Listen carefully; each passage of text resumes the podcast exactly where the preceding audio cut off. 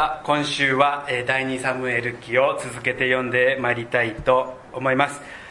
先週は中高生メッセージがありましたので、まあ、2週間前になりますが「恵みの約束1」ということで前半を、えー、7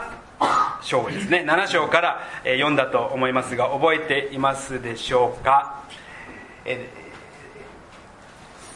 イスラエルの王ダビデが神様のために何かをしたいと願った。そんな始まりだったと思いますが何を願ったか覚えてますでしょうか？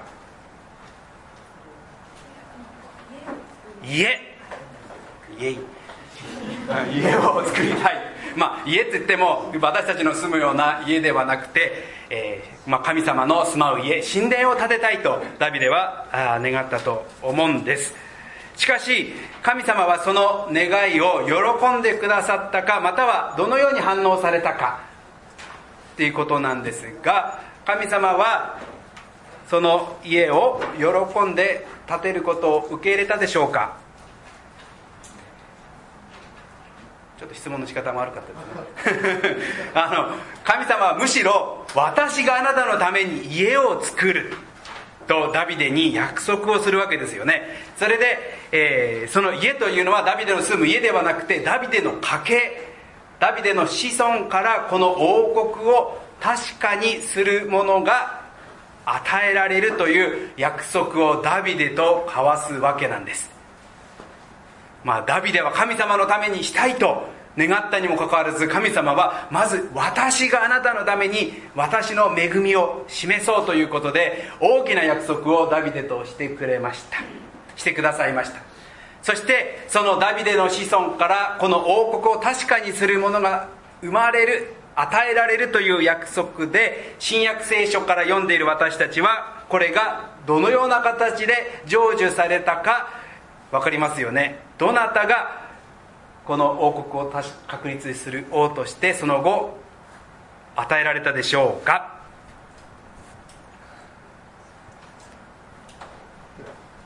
当たり前だとみんな答えづらいのかもしれないですね。まあリーさん大きな声で言っていただいていいんですよ。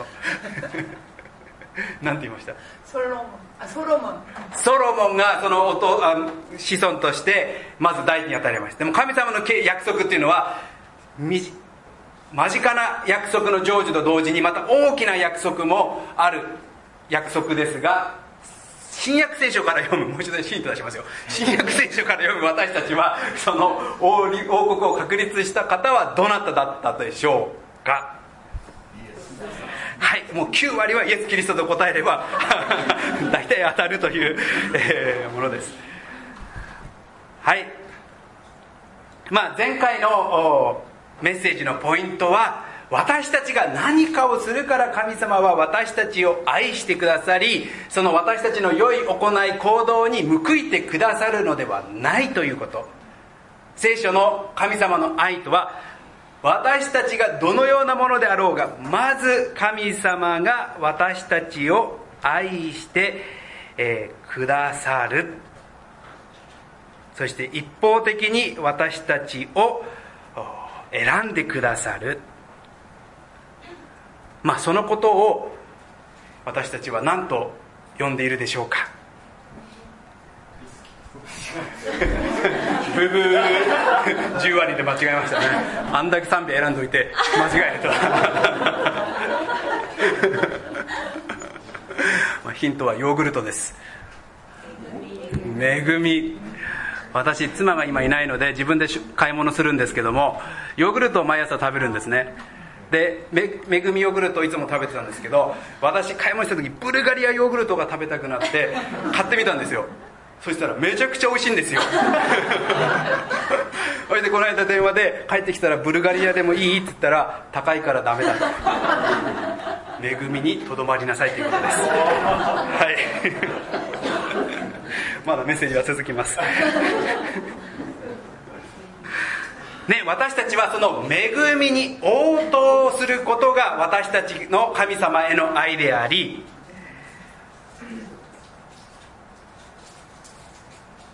この礼拝もこの私たちがクリスチャンとしてしなければいけない捧げなければいけない来なければならないという思いで皆さん礼拝にもし来られているとするならば何かが間違っています。と言いますのもこの礼拝はクリスチャンの義務であったりしなければならないということよりもむしろ神様がどれだけ私たちに恵みを与えてくださり私たちがその恵み愛の中にとどまっているからこそ神様にその思いを私たちの側からも伝えたいという礼拝場所が礼拝であり私たちはその順番を時に間違えてしまうことがあります。神様から受けた愛がまず初めであるということ。しかしそこでは終わりません。前回のメッセージの最後でこのようなヨハネの手紙4章11節の聖句を読んだのを覚えてますでしょうか。ご一緒に読んでみましょう。3はい。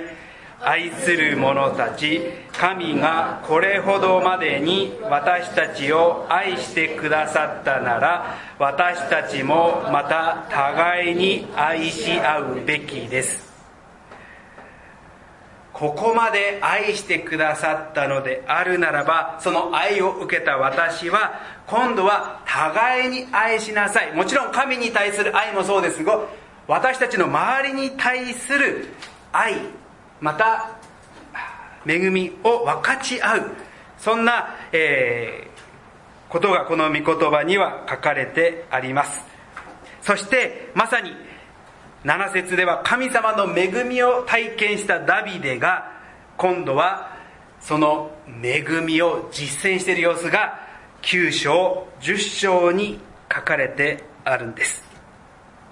今朝読んだのは9章だけですが、ぜひ10章も読んでみてください。えー、同じように真実を尽くそうとダビデは恵みを与えている箇所がありますが、この9章と10章では受け取る側の、えー、姿勢が実に対照的なんです。でも今日は9章しか読みません。気になる方は帰って10章を必ず読んでみてください。はい、じゃあ9章1節からいきましょう。3、えっ、ー、と、3杯じゃないや。すいません。9章の一節ダビデは言ったサウルの家の者でまだ生き残っている人はいないか私はヨナタンのゆえにその人に真実を尽くしたいダビデはサウル家一族の中でまだ生き残っている者がいるかどうか探すように家来に命じました。まあ、ここにはヨナタンのゆえにとありますが、ここで大切なのは、この恵みの約束というタイトルにあるように、約束なんです。それはダビデがかつて親友ヨナタンと交わした約束です。まあ、まだサウロ王が生きている時、ダビデが王に仕えていましたが、だんだんサウル王から妬みを買うようになり、実際私のこと、私の命を狙っているのかどうなのか、その真意を知りたく、息子であるヨナタンに確認するようにお願いした時のことでした。その中でヨナタンはダビデにこのように言っています。もし私がこれ以上生きるべきでないのなら、あなたは主の恵みを私に施して、私が死ぬことのないようにする必要はありません。しかし、あなたの恵みを私の家から常しえに立たないでください。あなたの恵みを私の家から常しえに立たないでください。ね、私の命はどうなろうとも、私のこの家計だけはどうぞ絶やさないようにしてくださいと、えー、ヨナタンがダビデに願いそれに応じたダビデ約束を交わしたダビデがいました。この約束を交わしてからもう多分10年以上は十分経っているのかなと思います。私たちも読んできましたけどその間いろいろなことがありましたよね。まあ、この後ダビデは逃亡生活に入り荒野を放浪します。そしてダビサウル王が戦死した後はダビデはまずはユダという自分の出身部族の王になり7年。ユダの王となりながら、まあ、サウルのサウル家とのさまざまな構想がその間にありました。そして晴れてイスラエルの王になりイスラエルエルサレムに都を移し今に至っています、まあ、多くのことが起こったこの10年以上の年月でありましたがダビデはこの約束を覚えていたんですよねそしてこの約束のゆえに真実を尽くそうと行動に出るわけなんです。まあ、真実を尽くす。まあ、3節、7節を見ていただくと、恵みを施そうとも書いてあります。まさにダビデは恵みを与えたいと、えー、行動し始めました。そこでサウル家に仕えていた一人のしもべ、シバが呼び出されます3節。王は言った。サウルの家でものでまだ誰かいないか私はその人に神の恵みを施そう。シバは言った。またヨナのまだヨナタンの息子で足の不自由な方がおられます。まだ生き残っているサウル家の子孫がいると。それは足の不自由なヨナタンの息子であると情報が来る、えー、寄せられるわけです。そしてダビデはそのヨナタンの息子に会いたいので連れてくるように命じ5節ですこれごめんあ6節ですサウルの子ヨナタンの子メヒボシュテはダビデのところに来てひれ伏したダビデは言ったメフィボシュテか彼は言った、はい、あなた様のしもべです。メヒボシュテという名の、ね、あなた様のしもべです。メフィボシュテという息子がいたわけですが、ダビデの前にやってきたヨナタンヨナタンの息子にこのような提案をダビデはします。7節ダビデは言った、恐れることはない。私はあなたの父、ヨナタンのゆえにあなたに恵みを施そう。あなたの祖父、サウルの辞書をすべてあなたに返そう。あなたはいつも私の食卓で食事をすることになる。ダビデはヨナダンの息子メフィボシュテに、まあ、サウル王一族が所有していた土地を返そうという提案をします。ま、土地を返そうと言っても家が一軒建つぐらいの土地ではなかったはずです。きっと王の所有していた広大な土地をあなたに返す。すなわちそれはメヒボシュテがそこで農作物を作り収入を得ることができるということです。そしてもう一つはダビデの住む王宮で私と一緒に食事をとろうと食事をとることができるこの二つを与えるわけなんです。すなわち経済的にもう一度メヒボシュテは回復するということ。そして経済だけではなく彼の身分としても王と一緒にご飯を食べるとは王族の一員と同じような扱いになるわけですから彼の身分もここで回復していくと。経済的な回復と彼の身分の回復が約束されるわけなんです。驚いたのはそのメヒュポシュテでしょう。もう噛むのはもう我慢してください。皆さんも聖書読んでる時だいぶ噛んでましたからね。8節彼は礼をしていった。一体このしもべは何なのでしょうか？あなた様がこの死んだ犬のような私を顧みてくださるとは。面白いですよね。ダビデも実は前回見た7章では主よ私は何者でしょうかと同じことを言っているんです。今度はそのダビデがメシュボシテにメフィボシュテに恵みを施しその施されたメフィボシュテが私は何者なのでしょうかと驚きを表しているわけなんです。このメヒボシュテにダビデが尽くした恵みがどれだけ大きいものかということをちょっと考えてみたいと思います。もうすでに、え書かれ説明されているようにメヒボシテは、え足が不自由な障害者でした。それはサウルと彼の父ヨナタンが戦死した時にサウル家は混乱に陥るわけです。急いで逃げようとした際に彼の乳母がそのメヒボシテを落としてしまいその時に足に怪我を負いそれが影響して足が不自由になってしまったと、えー、4章4節には、えー、書かれてあります。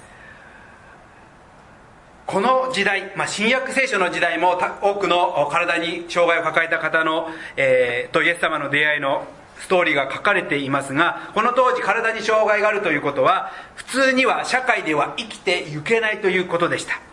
ですから新約聖書などでは物乞いをして憐れみを受けて生活している人が多く描かれています。王の子孫であるメヒボシテとしても足が不自由であったということは大きなハンディキャップであったと思うんです。しかも彼の父あ彼の祖父サウル王は、え、サウル王は戦死しそしてダビデという新しい王が誕生したことにより彼の立場としては非常に厳しいものであったと思うんです。ですから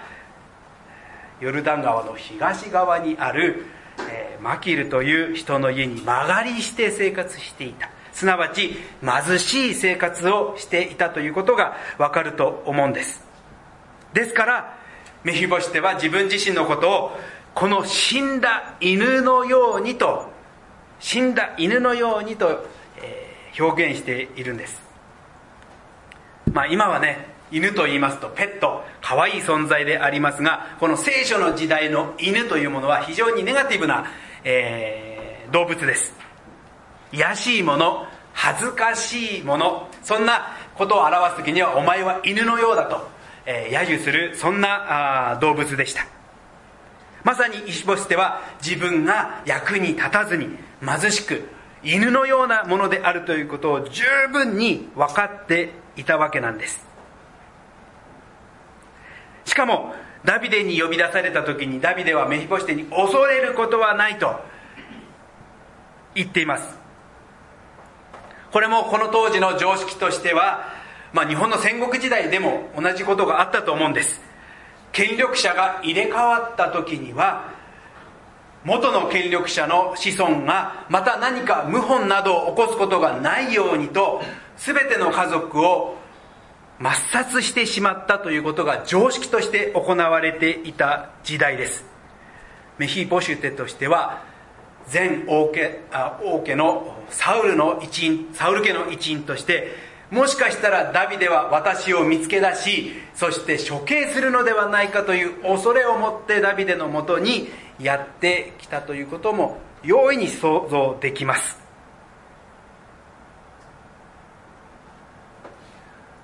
そんなメヒボシュテにです。ダビデがしたことは父の土地を返すこと。すなわち経済的にもう一度自立するように助けてあげたということ。そして王と一緒に食事をとる。本来の王家の一員とのようにもう一度王宮宮殿で一緒に過ごすことができる。そんなことを約束してあげるわけなんです。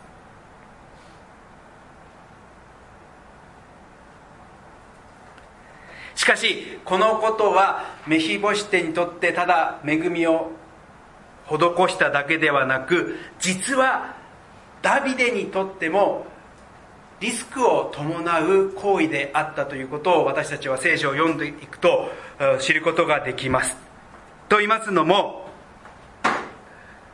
サウルが戦死したというお話は皆さん覚えているかと思いますがその後本来ならばダビデがイスラエルの王様になってもおかしくはありませんでした。しかしダビデはイスラエルの王様にはその後すぐにはなってません。サウルの息子イシュボシュテがイスラエルの王にまずなっているんです。じゃあダビデはどうしたか。先ほども言いましたがダビデは自分の出身部族イスラエル12部族の中のたった1部族ユダ部族の王になっているんですね。その王として7年ユダ部族を治めているんです。いいですか？ということは残りの11部族はその7年間はまだサウル家一家の支配の中で歩んでいたわけなんです。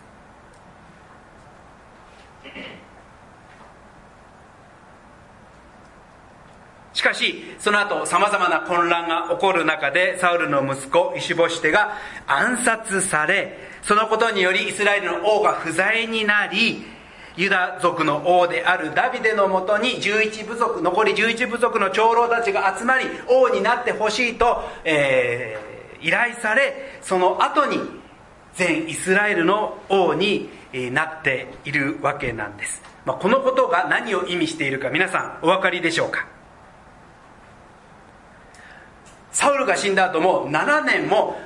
11部族のイスラエルはサウル王の一家に支配されることを、えー、拒否はしていなかったわけなんですよね。むしろ受け入れて受け入れたわ受け入れていたわけなんです。もちろんメヒュボシュテは足が不自由で、えー、本来のような、えー、働きはできませんでしたが8章には、えー、9章にはメヒボシュテにはミカという小さな子がいたと12節に書いてあるんです。彼の子孫も実は与えられているということ。ということはメヒボシュテの経済力が回復をするならばまた彼の身分が回復されて人々からそのことに認知されるならばもう一度彼の息子ミカに王座に戻ってもらいたいという流れが起こっても決しておかしくはないはずだったわけなんです。と言いますのも11部族はサウル家をサポートしていた7年間があったということなんです。ということはダビデにとってもただ良いことをメヒボシュテにしていただけではなく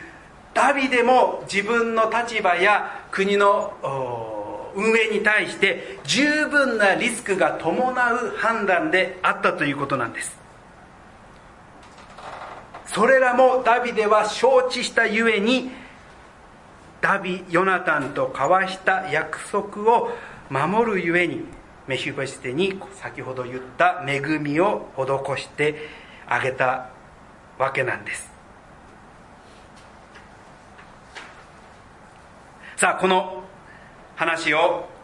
受け止めながら私たちはどうでしょうか？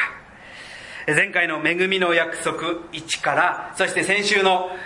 中高生メッセージそして今週と私たちは神様の愛そして約束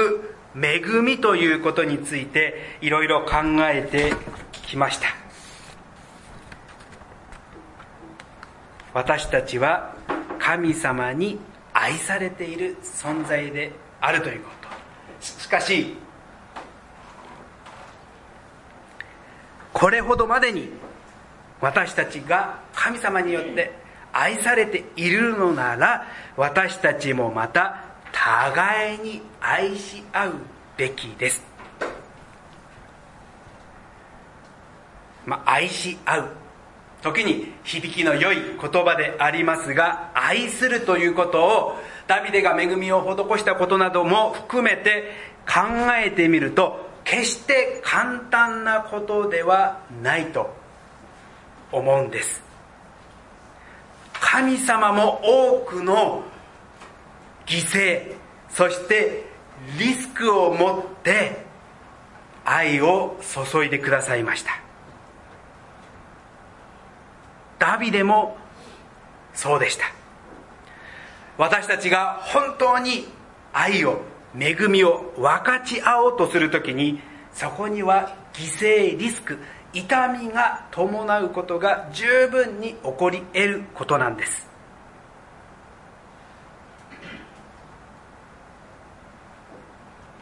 だからこそ私たちは神様がどれほど私たちのことを愛してくださったのか。その愛を示すために何をしてくださったのか。その恵みをまず最初に受け止めることが大切なんです。そしてそんなしてくださった恵みを施してくださった神様。そしてそれに応答し私たちのために愛を示してくださった一人子イエス・キリスト。そんな私たちの神主の姿があるからこそ私たちも私たちの神王主に習い恵みを尽くしまた自分を愛するように隣人を愛しまたこのキリストの体である教会においても互いに愛し合うことができるのではないでしょうか。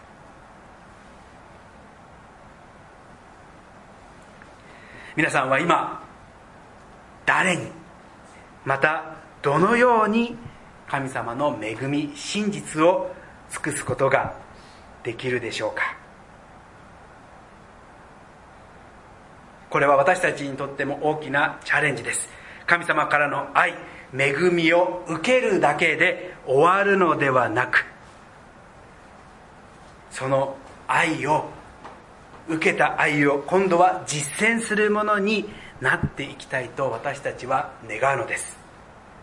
そして何よりも私たちの教会 MUBC が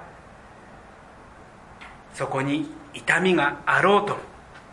リスクがあろうとも犠牲があろうとも